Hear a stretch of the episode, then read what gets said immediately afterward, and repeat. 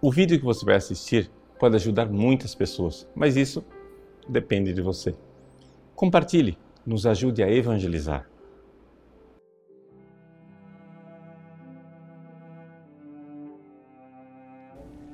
Em nome do Pai, do Filho e do Espírito Santo. Amém.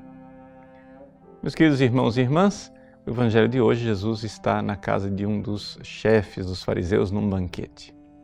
E ali é, a misericórdia do Cristo se apresenta mais uma vez na cura de um hidrópico. Vamos aqui imaginar a cena. Jesus possivelmente é, ensinou na sinagoga como ele costumava e depois do seu ensinamento na sinagoga é convidado para ir para a casa de um fariseu. Jesus sabia da hipocrisia dos fariseus. E os fariseus, na cena inicial do Evangelho, já mostram que não estão dispostos a ter fé. Eles estão lá observando Jesus para tentar pegá-lo em alguma coisa. Ali não existe benevolência, ali não existe fé. Ao contrário, em Cristo existe a benevolência. Ele vê um hidrópico. O que é, um hidrópico? Hidrópico é uma doença de acúmulo né, de é, fluidos no corpo. Os, os, membros ficam inchados, às vezes o corpo inteiro fica inchado, né, um pouco parecido com elefantíase, embora não seja a mesma coisa, né, mas assim visualmente falando dá aquela impressão, aquele inchaço terrível e então Jesus olha com misericórdia para aquele homem. Aquele homem é, não tem coragem de pedir a cura. Ele sabe que é sábado. E em sábado é, ele não quer colocar Jesus numa situação é, ruim e nem se colocar numa situação ruim diante dos fariseus que observavam ali.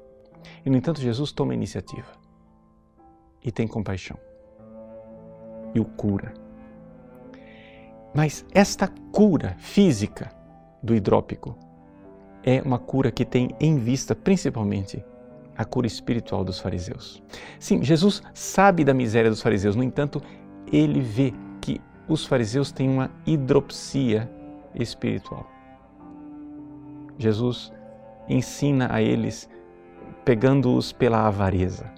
Se um boi cair num poço, um bem material, vocês não iriam lá pegá-lo? Se um filho seu caísse no, no poço, porque é filho seu, né? interesse seu, você não iria lá ajudá-lo? Jesus com isso desmascara os fariseus que se apegam à lei só quando lhes convém. Na verdade, eles são hidrópicos espiritualmente. Eles estão num egoísmo em que eles vão retendo um líquido, entre aspas, ou seja, o corpo, o coração deles, a alma deles, ao invés de fazer circular a caridade e o amor, eles ficam acumulando e se fechando em si mesmo. Esta a cura que Jesus realmente almeja. Ele usa a cura do hidrópico para curar as almas dos fariseus.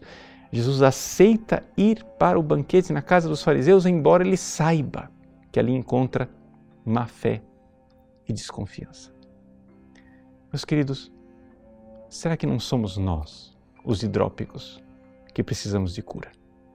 Será que nós não estamos tão fechados em nós mesmos que, é, por insuficiência do nosso corpo, né, nós vamos acumulando, acumulando, ficando inchados mas não fisicamente, espiritualmente inchados, acumulando egoisticamente dentro de nós aquilo que deveria ser distribuído, aquilo que deveria ser dado, o interesse, a caridade com o outro, o amor para com as outras pessoas por causa de Deus, por causa de Deus.